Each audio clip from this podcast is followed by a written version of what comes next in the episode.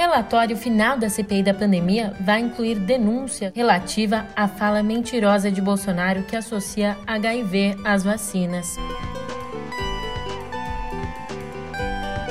Aliás, ainda por conta das mentiras ditas durante a live, o presidente tornou-se alvo de uma notícia crime apresentada ao Supremo.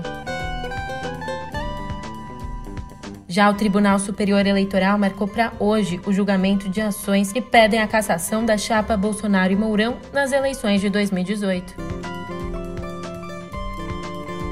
Um ótimo dia, uma ótima tarde, uma ótima noite para você. Eu sou a Julia Keck. Vem cá, como é que você tá, hein? Já tomou uma xícara de café para ficar bem ligado? Eu digo isso porque hoje o dia promete.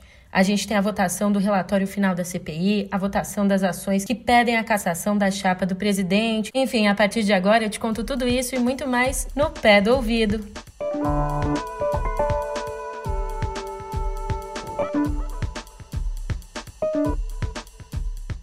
É claro, a gente tem que começar falando sobre o relatório final que a CPI da pandemia vota hoje. O documento vai incluir uma denúncia contra as mentiras que o presidente Jair Bolsonaro disse durante a live da última quinta. Na noite de ontem, seguindo o que já haviam feito ali o Facebook, o Instagram, o YouTube removeu da plataforma a live do presidente e, seguindo o próprio código de conduta, bloqueou por uma semana a conta de Bolsonaro. No vídeo, citando supostos o que ele chamou ali de relatórios oficiais do Reino Unido, ele disse que pessoas completamente vacinadas contraíam HIV, abre aspas, mais rapidamente do que o esperado.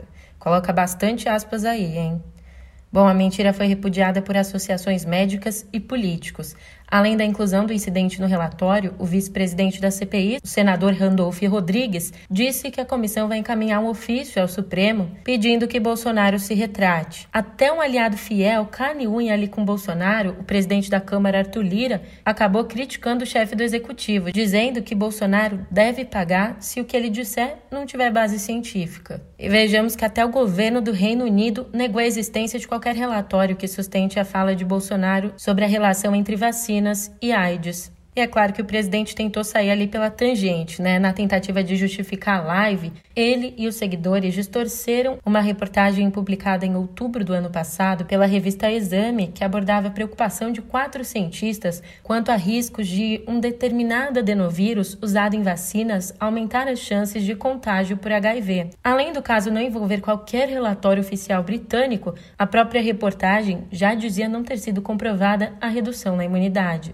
Aliás, ontem, tanto a Exame quanto a Forbes, que também publicou uma reportagem sobre o assunto há um ano, atualizaram as matérias na internet para evitar que fossem usadas na propagação de notícias falsas. Como você pode perceber, ontem foi um dia cheio, principalmente cheio das reações quanto à fala do Bolsonaro.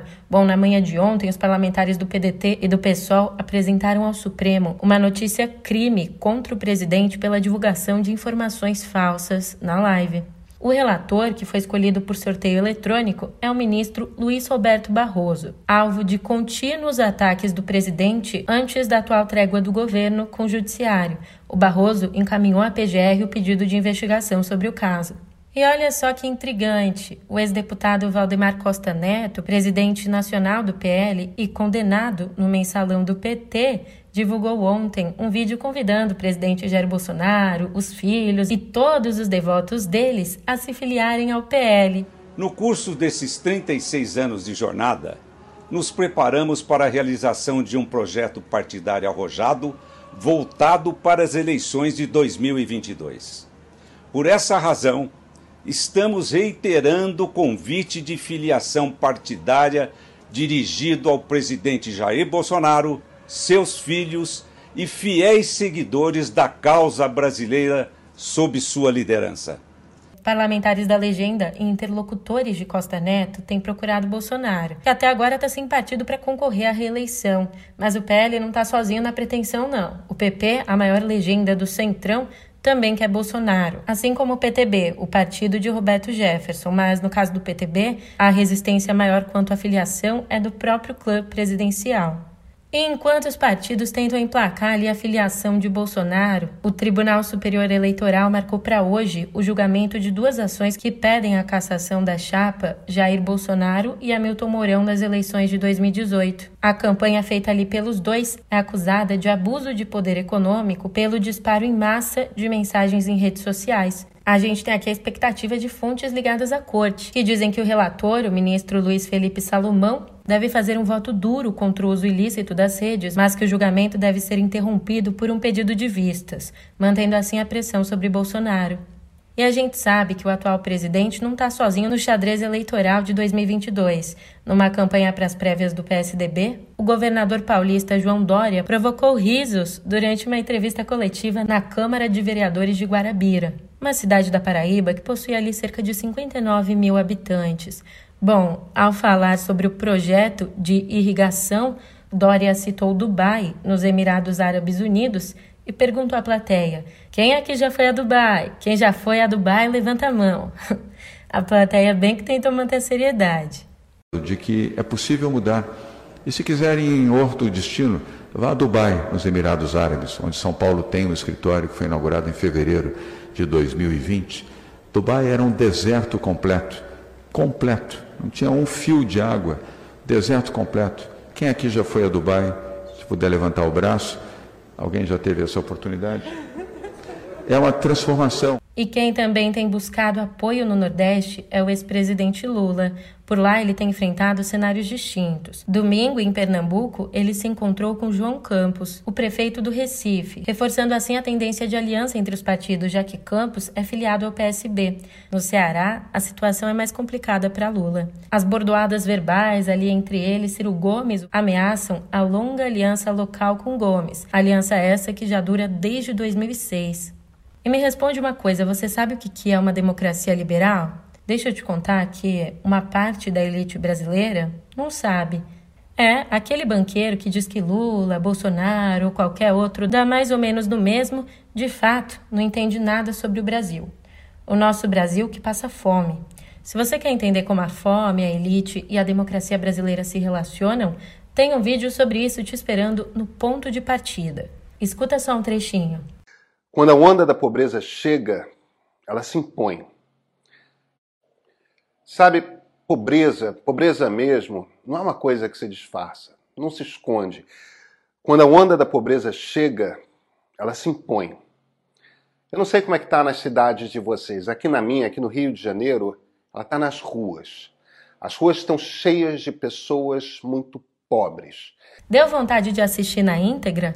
Basta acessar Canal Meio no YouTube ou clica no link que eu deixei aqui na descrição desse nosso episódio. A gente deu um panorama aqui do nosso cenário nacional e no cenário internacional vou te dizer que a coisa não tá fácil para Joe Biden não. Com nove meses de mandato, Biden é aprovado por 42% dos americanos. Pior do que a aprovação dele, com o mesmo tempo de Casa Branca, só Trump, que somava incríveis 37%.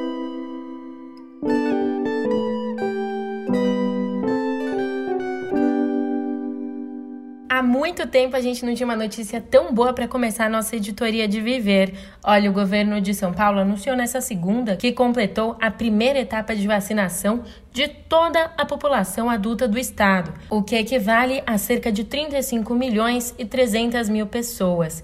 De acordo com os dados consolidados pelo Consórcio de Veículos de Comunicação, São Paulo também é o estado com maior percentual de população totalmente imunizada com índice de 65,4%. Sob um ponto de vista mais amplo, a imunização completa no Brasil não está mais tão distante, não.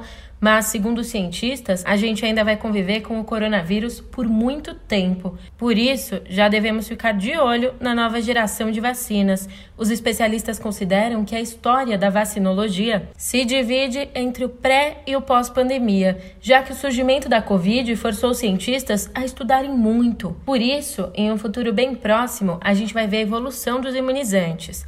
Entre as inovações devem estar o uso de DNA e nanotecnologia na fabricação das vacinas. Em relação à aplicação, os que torcem o nariz para as agulhas vão poder comemorar no futuro, já que estão sendo estudadas aplicações sem agulhas e até mesmo por adesivo. Mas enquanto esse futuro não chega, infelizmente, as pessoas morrem. Ontem, o Brasil perdeu 202 vidas para a Covid, somando o total de 605.884 mortos desde o início da pandemia. A média móvel em sete dias foi de 338 óbitos. Na comparação com o período anterior, a tendência é de estabilidade.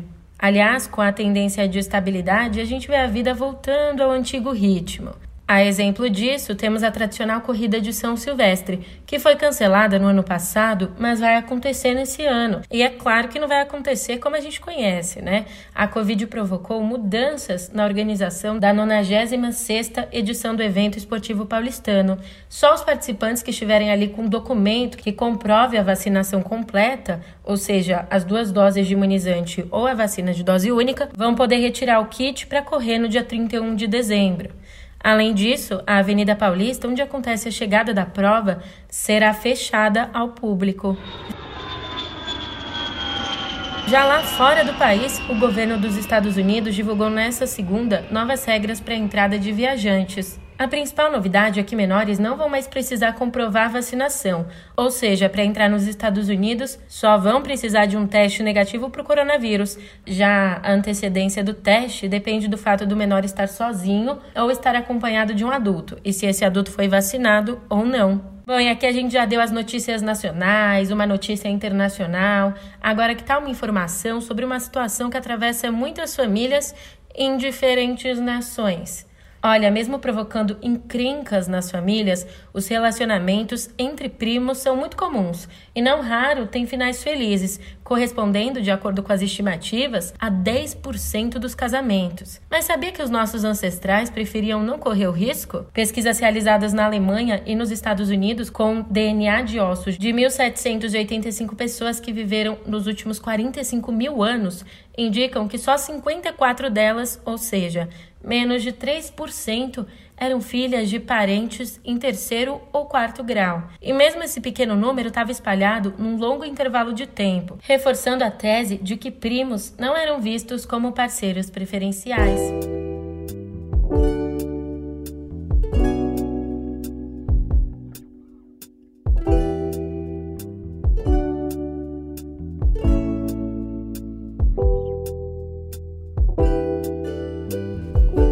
Nosso papo sobre cultura começa retomando um assunto que a gente conversou ontem aqui.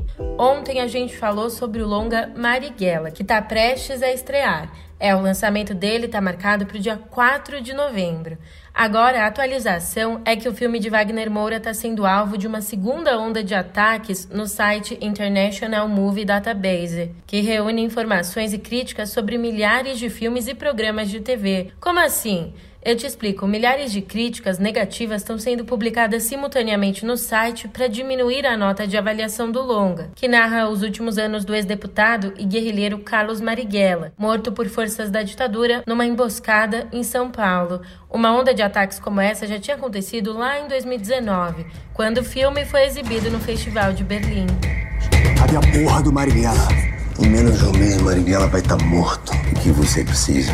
Apoio. Que tipo de apoio? Total. Cadê a porra do Marighella? O medo da origem ao mal. Processamento nunca foi o objetivo da nossa luta. O objetivo da nossa luta é combater a ditadura e todos que dão sustentação a ela.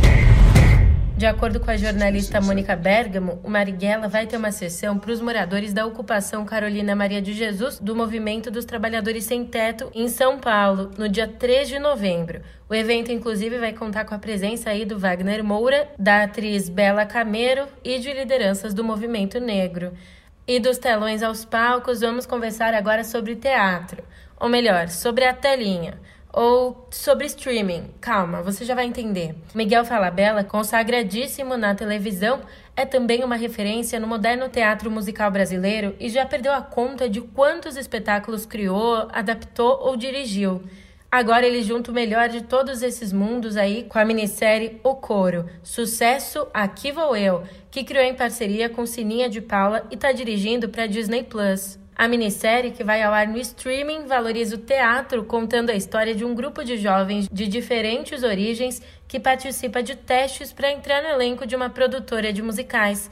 Além disso, cada episódio da trama homenageia um gênero da música brasileira. Fala Bela anda descrevendo a minissérie como projeto do coração dele. É, ele afirma que trata-se de um, aspas, teatro musical que ama de paixão e é uma grande homenagem também à música brasileira. E espaço aberto aqui para uma intelectual notável que marcou décadas e nos deixou no ano passado, aos 86 anos, por complicações do coronavírus. Falamos agora sobre Olga Savari, a poeta, tradutora, jornalista, inclusive uma das fundadoras do Pasquim, ganhou uma justa, embora póstuma, homenagem com a antologia Coração Subterrâneo Poemas Escolhidos. Em um artigo publicado na Folha de São Paulo, a pesquisadora Luísa Destre avalia que a antologia de Savary, aspas, parece ter como objetivo oferecer um panorama sem mediações de uma das líricas mais singulares da literatura brasileira do século XX. É, portanto, nas obras que estão reunidas nesse livro, os versos trazem explícito o erotismo, carregam a força, a intensidade, o desejo e a liberdade dos encontros amorosos Vou te falar, vale a leitura, hein?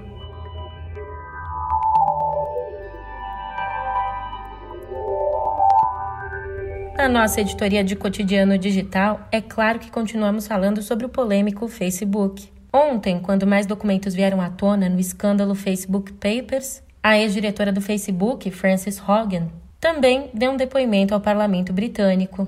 Durante a audiência para avaliar os planos de regular empresas de mídia social, Hogan disse que o Facebook considera a segurança como um centro de custo e que defende uma cultura de atalhos que, inquestionavelmente, tornaram o ódio pior. Ela disse, aspas, os eventos que estamos vivendo ao redor do mundo, coisas como Myanmar e Etiópia, o ranqueamento com base em engajamento faz duas coisas. Uma, piora e amplifica divisões e polariza o conteúdo extremo. E dois, concentra tudo isso. Aliás, novos documentos vazados foram entregues aos órgãos reguladores dos Estados Unidos e fornecidos ao Congresso de forma editada pelo advogado de Francis Hogan. O Financial Times, que faz parte do consórcio de veículos que obtiveram acesso aos relatórios, listou mais revelações sobre o caso. Uma delas é que o Facebook tem um grande problema em moderar discurso de ódio em seus sites em inglês, o que é ainda pior em países que falam outros idiomas. Depois de ser acusada de facilitar o genocídio em Myanmar, em 2017, a companhia teria prometido investir na moderação. E olha só, a situação tá feia para o Facebook, mas nem tanto, porque em meio a uma das maiores crises que a companhia enfrenta em toda a sua história, a gigante de tecnologia registrou lucro líquido de 9 bilhões e 194 milhões de dólares no terceiro trimestre desse ano, o que representa uma alta de 17% em relação ao mesmo período de 2020. E na Rússia, a principal agência de inteligência lançou uma campanha de invasão de milhares de redes de computadores do governo dos Estados Unidos, de empresas e de grupos de pesquisa americanos. O alerta foi feito por funcionários da Microsoft e especialistas em segurança cibernética. Lembrando que a Rússia tem sofrido sanções impostas pelo governo de Joe Biden depois da descoberta de operações de espionagem conduzidas pelo país para o resto do mundo. No ano de 2016, a agência de inteligência russa invadiu as redes do Comitê Nacional Democrata nas eleições presidenciais americanas. De acordo com a Microsoft, o esforço, que é, abre aspas, muito grande e está em andamento, teria como objetivo adquirir dados armazenados na nuvem. E você sabe o que não está mais em andamento? O nosso episódio de hoje. Por isso eu vou indo nessa, mas eu te encontro aqui amanhã, viu? Até lá!